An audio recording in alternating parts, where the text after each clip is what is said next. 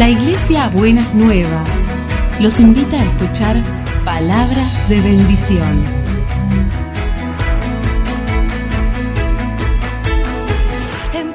Si desean asistir a nuestras reuniones, los esperamos en Avenida de Lepiane 3925, esquina Subiría, Bajo Flores, Ciudad de Buenos Aires.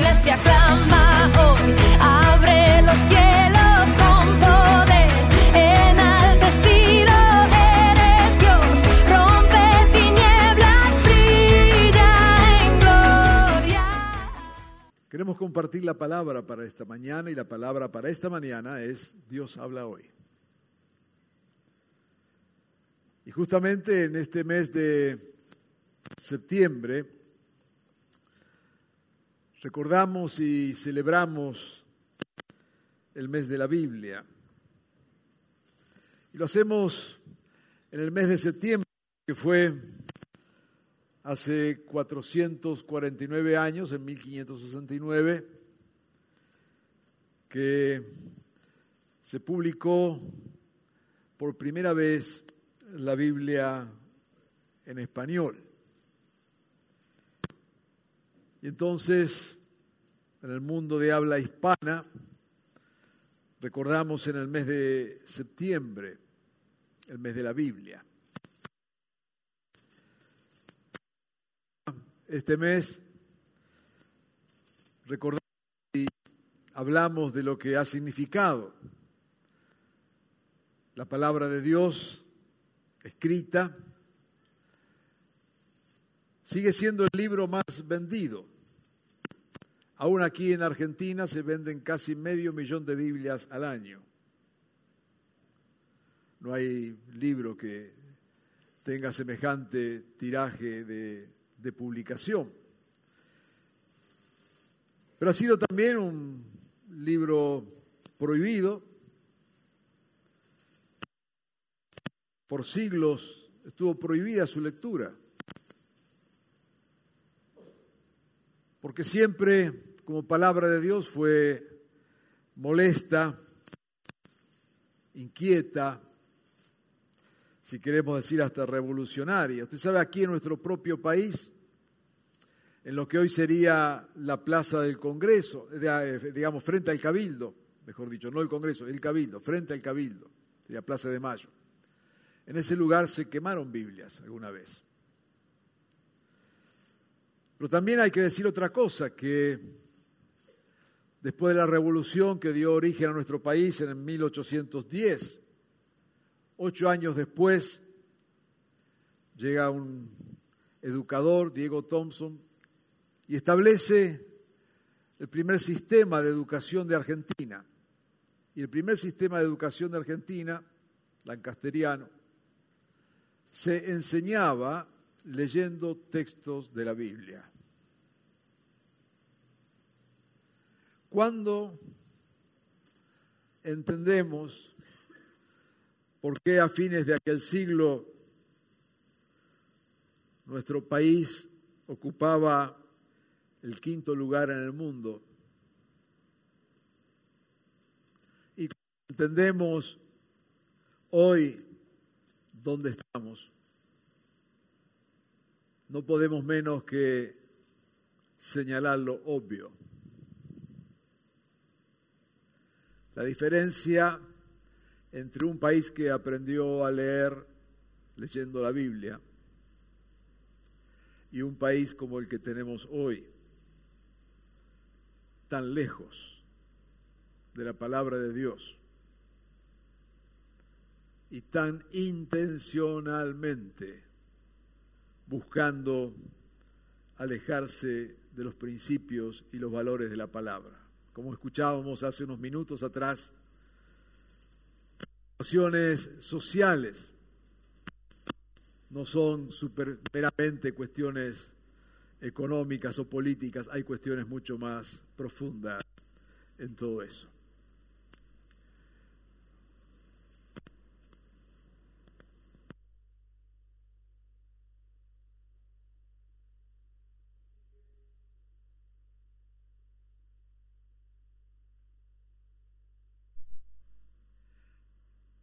Así que cuando hablamos de la palabra de Dios y su importancia, no estamos hablando meramente de un libro, estamos hablando de la palabra viva de Dios. Yo quiero invitarle a que leamos un primer texto en Isaías 48.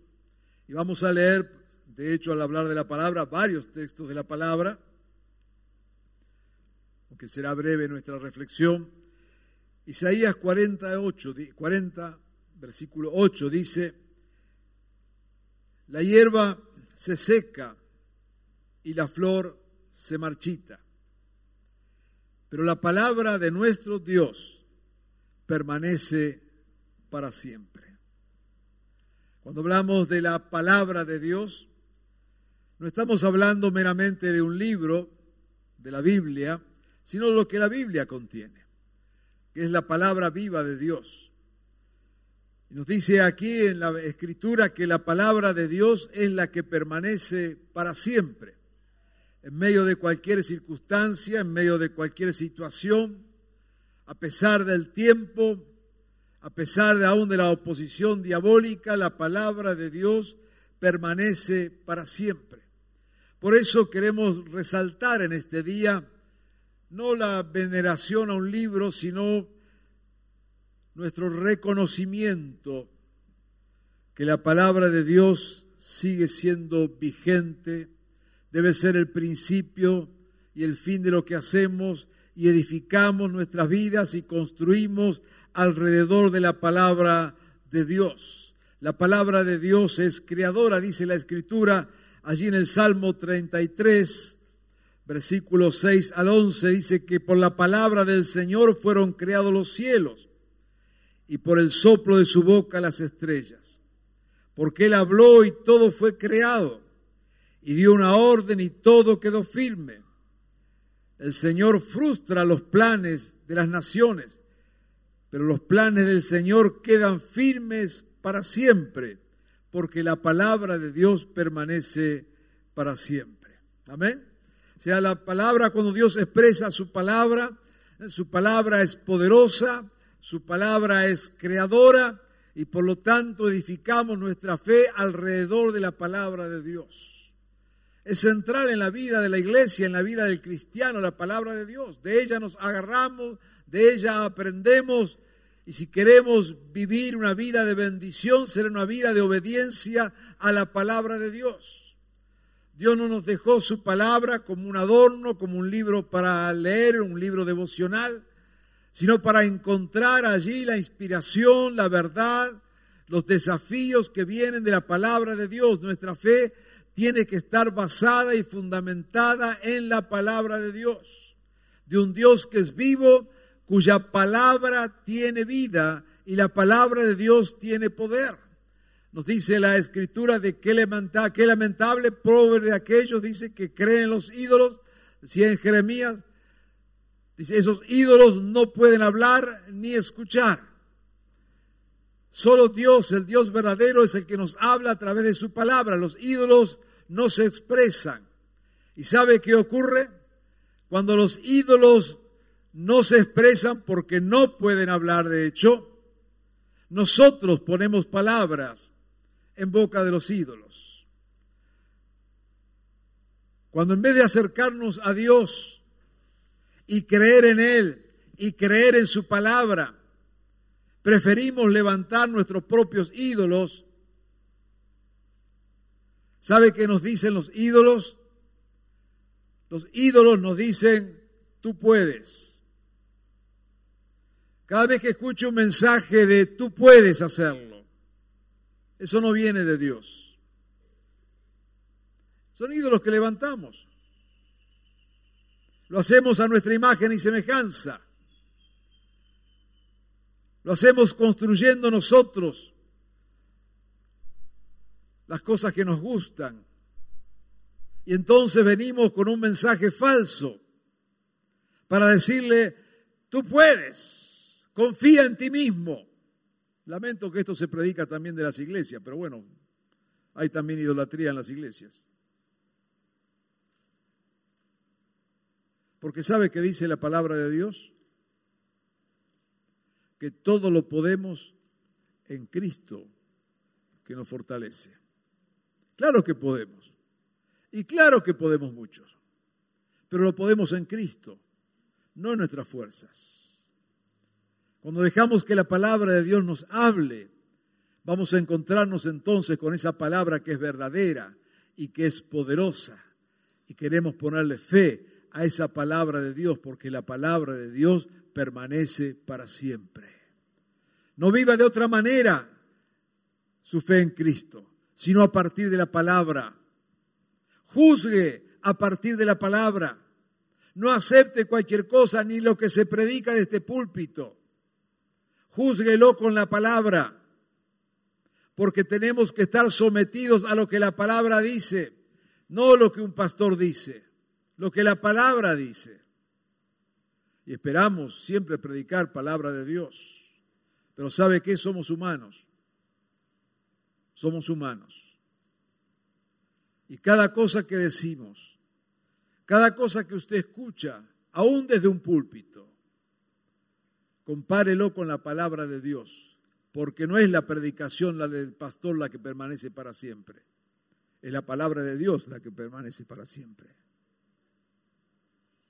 No seguimos ideas humanas, no seguimos líderes humanos, seguimos la palabra de Dios, que es la que tiene vida. Nunca renuncie a leer la palabra, a conocer la palabra y a juzgar todo por el tamiz de la palabra del Señor. Él nos ha dejado esa riqueza.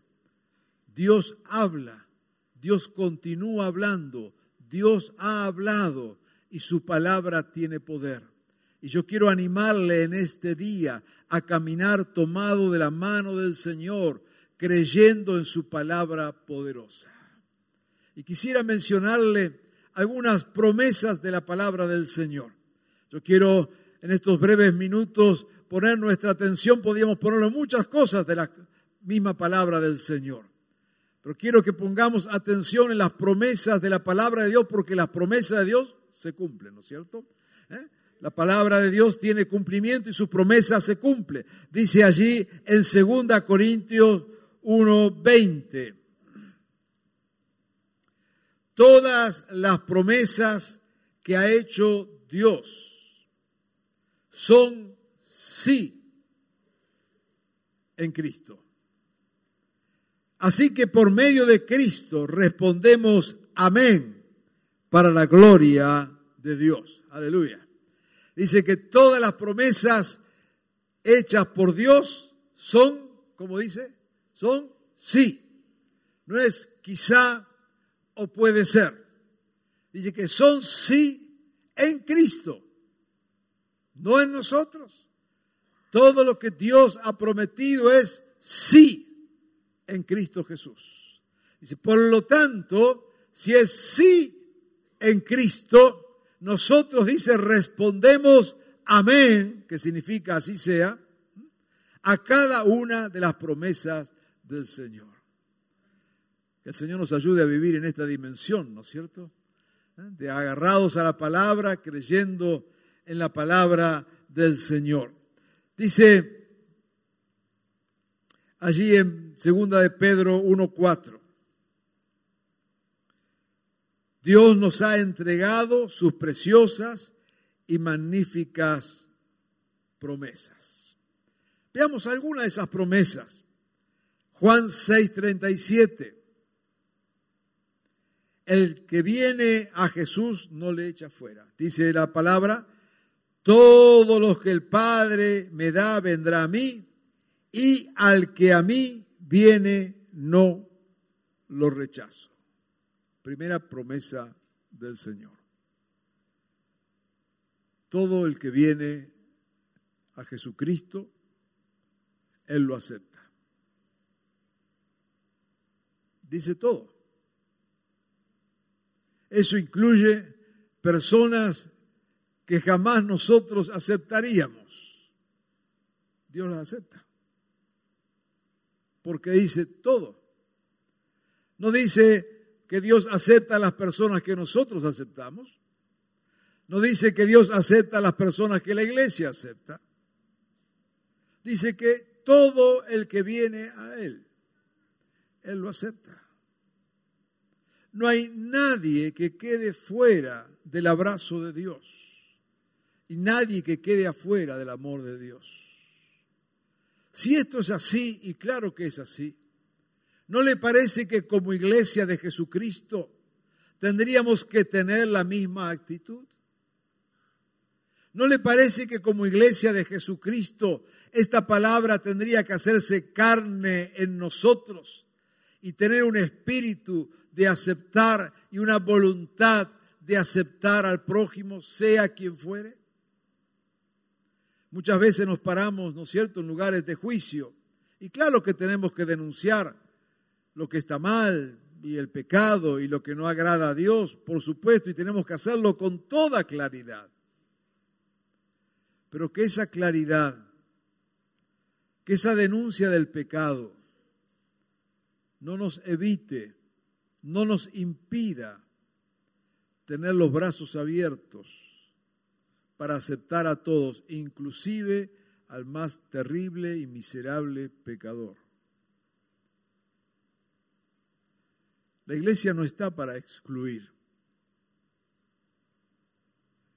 La iglesia está para aceptar, no el pecado, como siempre decimos, no, no, no es eso. No dice el texto, todo el pecado que venga que Dios lo va a aceptar. No, no, no dice eso. Pero ¿sabe qué?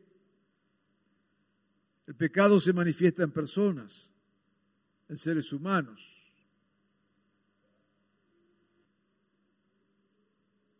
Y alguien que ha pecado, según la escritura, dice es alguien que está muerto en sus pecados. Cuanto más terrible sea el pecado, más debe conmovernos el pecador porque está más muerto, más perdido, más aniquilado por el pecado. Y mientras rechazamos el pecado, tenemos que aprender a amar al que peca.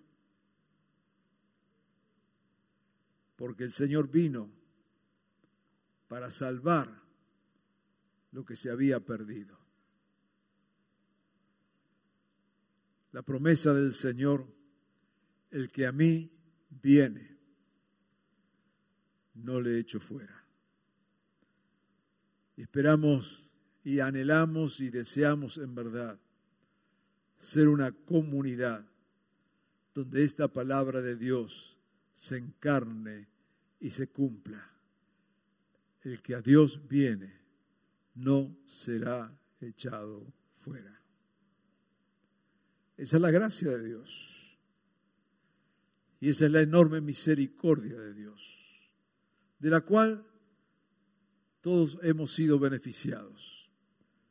Porque ninguno estaríamos aquí ni estaríamos escuchando estas palabras si no fuera por la pura gracia de Dios que nos incluyó dentro de aquellos que podíamos acercarnos a Él con la certeza de que no nos iba a echar fuera. Y de paso digo, si alguien que está escuchando esta palabra o alguno que está aquí aún en esta mañana, que se ha sentido, se ha encontrado o ha estado muy lejos de Dios o cree que está muy lejos de Dios, sepa que Dios lo está esperando, siempre con brazos abiertos, porque Dios nunca te echará afuera. Dios nunca se aleja de nosotros. Somos nosotros los que nos alejamos de Dios. Dios nunca está distante de nosotros. Somos nosotros los que tomamos distancia de Dios. Pero en el momento en que decidimos volver, allí mismo estará el Señor. Porque todo el que viene a Él, jamás Él lo va a echar afuera. Hay otras promesas en la palabra del Señor. Primera de Juan 1.7.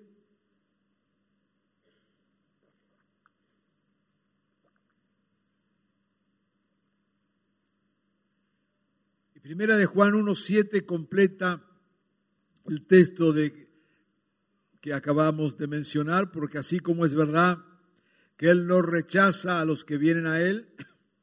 También dice, si vivimos en la luz como Él está en luz, tenemos comunión unos con los otros. Y la sangre de su Hijo Jesucristo nos limpia de todo pecado. Segunda promesa del Señor, primero Él nos acepta, pero también nos dice que su sangre nos limpia de todo pecado. No hay pecado que quede fuera de esta afirmación. La verdad de la palabra de Dios es que hay gracia en Él y que hay perdón en Él y que cuando estamos en Él podemos acudir confiadamente sabiendo que Él nos limpia de todo pecado. Me gusta esa expresión tal como está aquí. No solamente nos perdona, sino ese sentido de que nos limpia, ¿no es cierto? Saca todo lo que estaba allí ensuciando nuestra vida. Pero hay una tercera promesa que tenemos en la palabra de Dios. En Juan 10, 28. Yo les doy vida eterna y nunca perecerán, ni nadie podrá arrebatarlas de la mano. Señor nos acepta, el Señor nos perdona y dice que toma nuestras vidas y nada ni nadie podrá arrebatarnos, sacarnos de las manos de Dios. Y es bueno que aprendamos de esto y que vivamos en esto, creyendo esto. Hay personas que viven bajo el temor de qué va a pasar, que si el diablo, que los demonios, que, que qué le pueden hacer o dejar de hacer. Yo le digo, si usted está en Cristo, nadie puede tocar su vida. Si usted está en Cristo, nadie puede tocar su vida.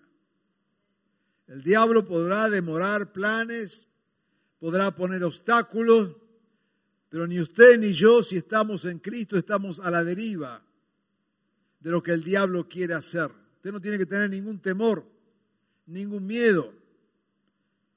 No estamos en las manos de Satanás, estamos en las manos de Dios. Y algunos me dicen, ay pastor, y entonces, dice, ¿qué pasa? Dice, ¿puede un cristiano estar endemoniado? ¿Qué sé yo? Sí, no sé. Si estás en Cristo, no. Ahora, hay cristianos que se mandan viajes por el reino de las tinieblas. Hacete cargo después. Porque algunos creen que caminar por el reino de las tinieblas es gratis. Algunos creen que abrir su corazón al diablo y hacer de su vida cualquier cosa piensan que es gratis. No, no es así. Ahora, si estás en Cristo, no debes temer. Estás en las manos, dice la palabra de Dios que estamos en sus manos y nadie nos va a arrebatar de las manos de Dios. Dormí tranquilo.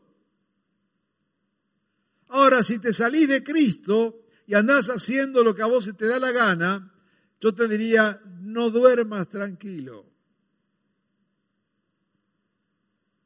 Pero no porque Dios se descuide, no porque Dios te abandone, no porque estemos allí a expensas de lo que Satanás quiere hacer con nosotros, es porque hemos decidido desobedecer a Dios, hemos decidido hacer nuestra vida a nuestra manera, hemos decidido alejarnos de Dios, y entonces, bueno, quedamos allí a la intemperie. Pero si estamos en Cristo, nada nos podrá arrebatar de las manos de Dios. No tengas temor, no tengas miedo. Estás en Cristo. Él cuida de tu vida y Él cuida de mi vida. Promesa de la palabra del Señor. Pero hay algo más que nos promete. En Romanos 8,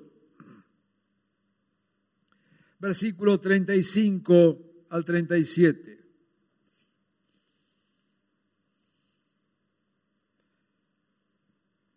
Precioso texto que dice, ¿quién nos apartará del amor de Cristo? ¿La tribulación o la angustia? ¿La persecución, el hambre, la indigencia, el peligro, la violencia? Sin embargo, en todo esto somos más que vencedores por medio de aquel que nos amó. Amén. Dice, ¿qué nos puede separar del amor de Cristo? Y menciona allí una serie de cosas diciendo, mira, nada, nada nos puede apartar del amor de Cristo. La tribulación, ni la angustia, ni el dolor, ni nada nos puede sacar del amor de Cristo. Pero el texto no solamente termina allí la promesa, diciendo primero, poniéndonos en fe que nada nos puede separar del amor de Dios, sino que continúa la promesa y dice, digamos, redobla la apuesta y dice, pero en todas estas cosas, no solamente que nos van a alejar de Dios, sino que en todas estas cosas somos más que vencedores por medio de aquel que nos amó. Aleluya. Así que cuando estamos allá en situaciones difíciles y de adversidad y que el diablo viene, ¿no es cierto? Y nos puede poner temor o angustia y decir, bueno, esto nos... ¿Dónde está Dios? ¿Se fue Dios? ¿Nos dejó solo Dios? Agarra este texto. Primero, Dios no te va a dejar.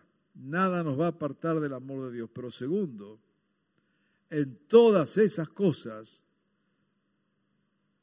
en todas las cosas que parecen como amenazas, en todos los obstáculos, en todas las dificultades, en todos los momentos de dolor y adversidad, en todas esas cosas seremos más que vencedores por medio de aquel que nos amó. Qué, qué vida apasionada vivir en Cristo. ¿Mm?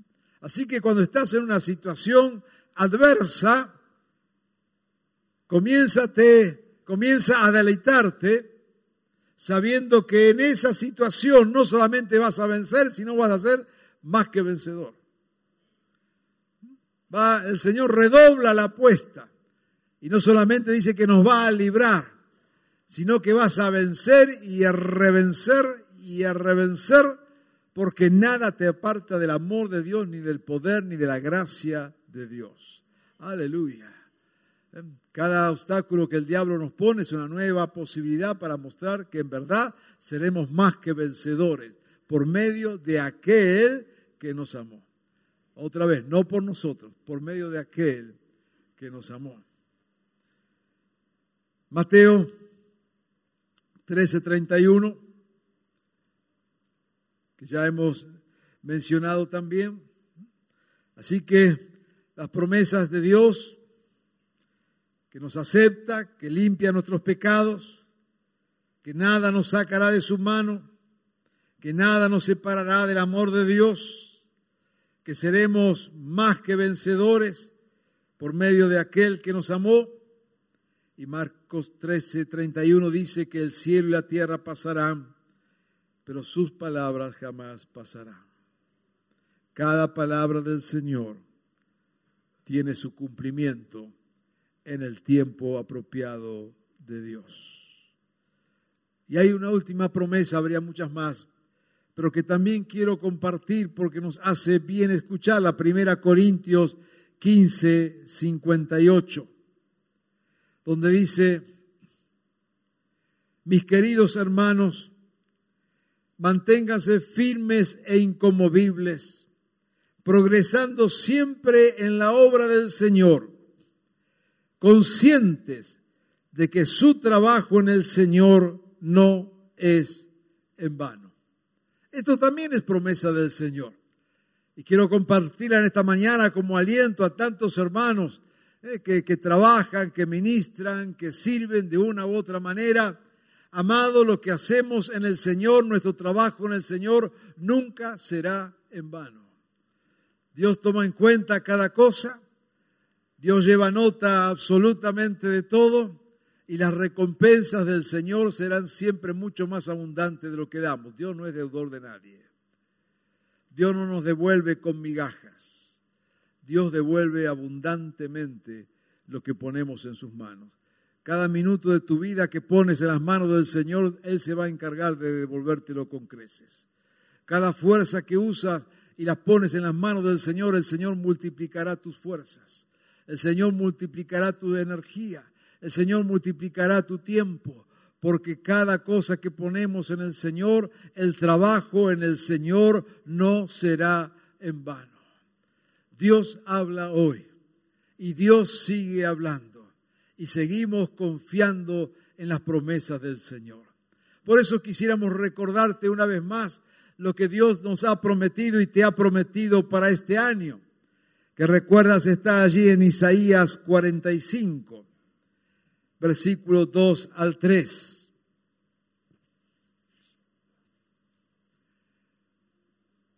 Marcharé al frente de ti, allanaré las montañas, haré pedazos las puertas de bronce, cortaré los cerrojos de, de hierro, te daré los tesoros de las tinieblas, las riquezas guardadas en lugares secretos, para que sepas que yo soy el Señor que te llama por tu nombre.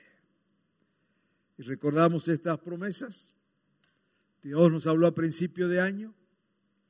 La palabra de Dios tiene cumplimiento. Las promesas de Dios se cumplen. Su palabra no pasará en vano. Dice que el Señor iría adelante abriendo caminos. Lo creemos. Y lo estamos viviendo. Y si aún no lo estás viviendo, tienes todavía tres meses para que esta palabra se cumpla en tu vida. El Señor abre caminos en medio de los desiertos. El Señor abre puertas por más cerradas que estén. Si alguna puerta se ha cerrado, toma esta palabra de Dios en esta mañana otra vez. Si te habías olvidado de la promesa, el Señor abre puertas. Y la otra parte de la promesa ¿Recuerdas cuando dice que nos da los tesoros escondidos y hemos enseñado de qué se trata? Tesoros escondidos no son ahí cuestiones misteriosas. Los tesoros escondidos eh, no tenía que ver con cuestiones casi de ocultismo, ¿no es cierto? Que ciertas personas con ciertas revelaciones especiales acceden a los tesoros escondidos. No, muy rebuscado eso. Estaría buenísimo si fuera así, ¿no es cierto? Porque me encantaría predicar así, los tendría a todos ustedes atentos. Y le digo, miren, ahora, yo le voy a decir el secreto, los tres secretos para encontrar las cosas escondidas. Y daría cuatro gritos, usted diría, gloria a Dios. Bueno, eh, lamento desilusionarlo. Pero la verdad es que el texto es muchísimo más poderoso. Porque tal como hemos enseñado alguna vez, lo que ocurría era esto, y me ha tocado verlo en viajes en, Europa especialmente, en los palacios, en los castillos, en las fortalezas reales. Hay cámaras, eh, cámaras quiero decir, este, espacios, gracias, habitaciones, eso es, habitaciones ocultas. Estaba el año pasado viendo ahí en Europa unos lugares y nos mostraban, pero de castillos antiquísimos, de siglos, que hacían recién 20 años encontraron cámaras ocultas, habitaciones ocultas en esos lugares. Y esos lugares ocultos los sabían una muy, muy, muy, muy, muy poca gente, quizás el rey y algunos de la administración real y nadie más. Porque en esos lugares se guardaban las cosas que robaban, o mejor dicho, que tomaban de los lugares que invadían. O sea, cuando iban con sus ejércitos, invadían una ciudad, una región, sacaban todas las cosas de valor, las recipientes de oro, de plata, monedas y demás, y esas cosas se guardaban en un lugar oculto, en ese palacio, en ese castillo o en esa fortaleza. Y dos o tres solo, el rey y alguien más, sabía dónde estaba eso. Lo que dice aquí el texto es que no solamente Él va a abrir las puertas, y está usando también la misma figura allí de murallas, no solamente va a abrir las, las puertas de esas murallas que parecen infranqueables, sino que nos va a llevar a esas habitaciones donde está lo que se había robado. Lo ponemos en nuestras palabras. Dios te va a llevar al lugar donde está lo que el diablo te robó.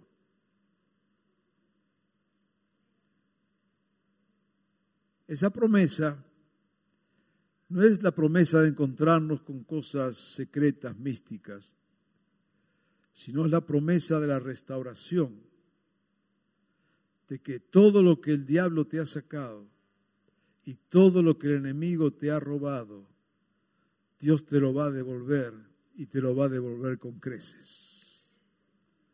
Él te va a llevar al lugar donde está escondido y te lo va a dar. ¿No le parece tremenda esa promesa?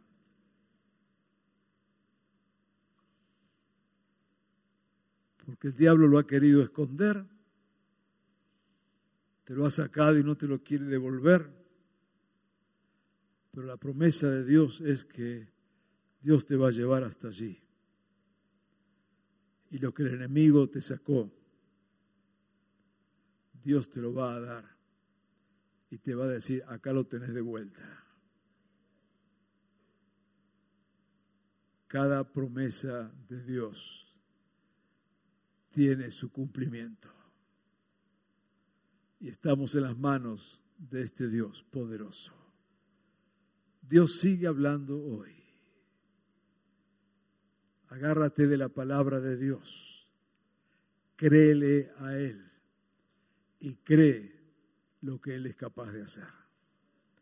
Quiero animarte en esta mañana a que pongas toda tu fe en cada palabra de Dios. Y no solo la palabra escrita en la Biblia, sino la palabra que Dios te ha hablado. Si Dios alguna vez te ha hablado, si has recibido una palabra de Dios, créela en este día y dile amén al Señor, porque Él lo va a hacer. ¿Te animas a creerlo? Entonces quiero invitarte a que tengamos una palabra de, de oración. Pero mientras estemos orando, quiero recordar la letra también de un muy antiguo himno. Y mientras recordamos esta letra, Vamos a ir escuchando la melodía cuando estemos orando. Y esa, ese himno antiguo dice, todas las promesas del Señor Jesús son apoyo poderoso de mi fe mientras luche aquí buscando yo su luz, siempre en sus promesas confiaré. Grandes, fieles, las promesas que Jesús ha dado, grandes y fieles, en ellas para siempre confiaré. Todas las promesas para el hombre fiel, el Señor en sus bondades cumplirá y confiado sé que para siempre en Él paz eterna mi alma gozará. Todas las promesas del Señor serán gozo y fuerza en nuestra vida terrenal. Ellas en la dura lid nos sostendrán y triunfar podremos sobre el mal. Hace muchos años alguien que creía en estas promesas se atrevió a escribir este himno.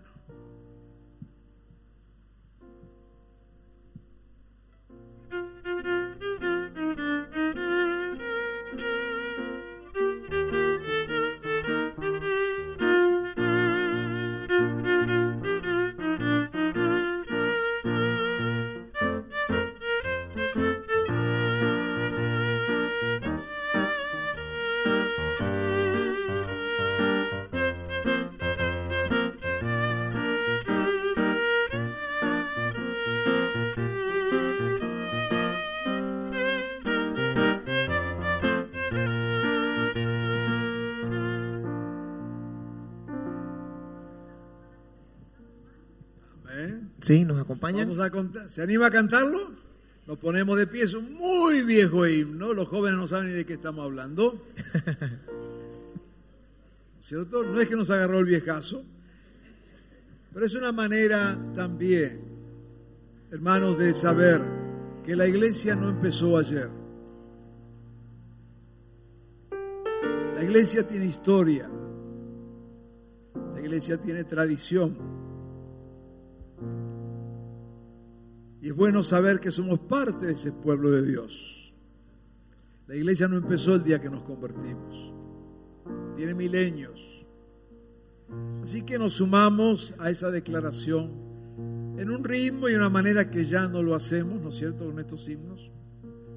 Pero qué bueno sumarnos en esa palabra de esperanza. Amén. Pero antes vamos a orar y vamos a confiar en el Señor. Vamos a decirle, Señor, creo que cada promesa tuya, tú la cumplirás en mi vida. Yo quiero invitarte a que estemos en oración ahora. Y estés declarando esta verdad sobre tu vida. Las palabras que Dios te ha dado. Las cosas que Dios te ha hablado. O los obstáculos que estás hoy enfrentando y que recuerdes que serás más que vencedor. Si estás trabajando, sirviendo, recuerda que nada en el Señor será en vano. O si necesitas ser aceptado, recuerda la promesa que todo el que viene a Él, Él lo recibe. Y si estás cargando con el pecado, recuerda que Él ha perdonado todos nuestros pecados.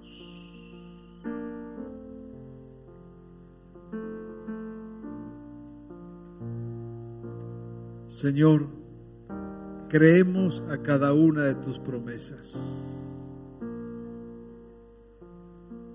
Y en esta mañana, Señor, nos plantamos en fe en tu palabra, porque tu palabra es verdad. Señor, y afirmamos y edificamos sobre la verdad de tu palabra. Y yo te ruego, Señor, en esta mañana por aquellos que estamos aquí en especial, Señor, aquellos que necesitan recordar alguna promesa tuya y declarar que tú cumplirás esa palabra, que tú cumplirás esa promesa, Señor. Y tal también como hemos dicho, Señor, en esta mañana, tú cumplirás la promesa de abrir puertas, de quebrar cerrojos y aún, Señor, de llevarnos al lugar donde el diablo nos robó la bendición. Y nos vas a devolver con creces, Señor, lo que el enemigo nos ha robado. Esta es tu promesa, Señor. Y creemos a tus promesas en esta mañana. Y lo declaramos, Señor, ahora, sumándonos a la letra de este antiguo como una manera de decir tu palabra, Señor. Ha sido verdad en el pasado, es verdad hoy, Señor, y lo será también en el futuro, porque tu palabra permanece para siempre. En tu nombre, Jesús. Amén. Cantamos y la letra debería estar allí, la estamos viendo. Ahí está, vamos, nos animamos. Todas las promesas del Señor Jesús son apoyo poderoso de mi fe. Mientras vivo aquí de su luz, siempre sus promesas confiaré. Grandes, fieles, las promesas que Jesús ha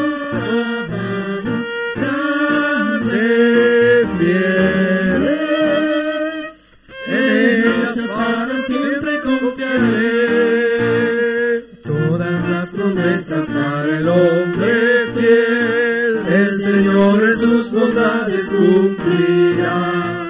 Y confiado sé que para siempre paz eterna mi alma gozará. Grandes, fieles, las promesas que el Señor Jesús cada Grandes, fieles, en ellas para siempre confiaré. La última. Promesas del Señor serán gozo y fuerza en nuestra vida terrena. Ellas en la dura lindo sostendrán y triunfar podremos sobre el mar. Grandes, fieles, las promesas que el Señor Jesús ha dado. Grandes, fieles,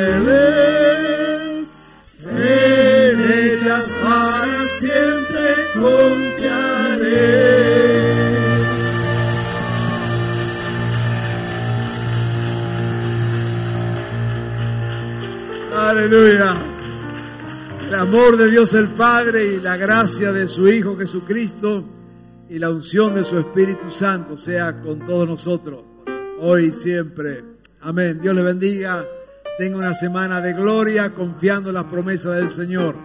Dios le bendiga. Grandes, fieles, las promesas que el Señor Jesús ha dado.